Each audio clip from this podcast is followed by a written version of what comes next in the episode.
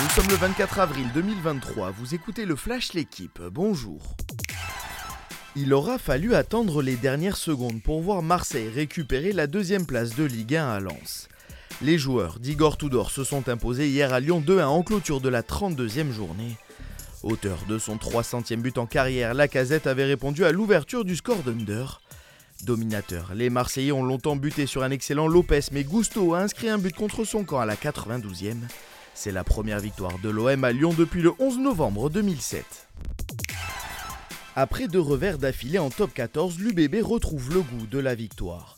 Les Bordelais ont battu hier le Loup 23 à 9 à Chabandelmas en clôture de la 23e journée.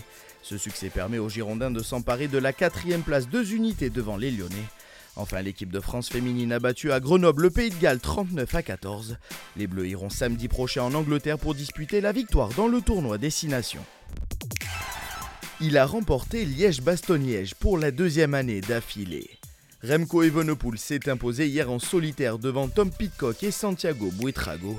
Le Belge devient le premier coureur à conserver son titre sur la doyenne depuis Michele Bartoli en 1998. Le duel tant attendu entre le champion du monde et Tadej Pogacar a tourné court après l'abandon du Slovène victime d'une chute. Souffrant de deux fractures du poignet gauche, le double vainqueur du Tour de France a été opéré dès dimanche après-midi. Carlos Alcaraz a conservé sa couronne au tournoi de Barcelone. Déjà vainqueur l'année dernière, l'Espagnol a battu hier en finale Stefanos Tsitsipas 6-3-6-4. Le numéro 2 mondial remporte son troisième titre cette saison. En l'absence de Nadal et Djokovic, Alcaraz sera le grand favori la semaine prochaine du Masters 1000 de Madrid. Merci d'avoir suivi le Flash l'équipe. Bonne journée.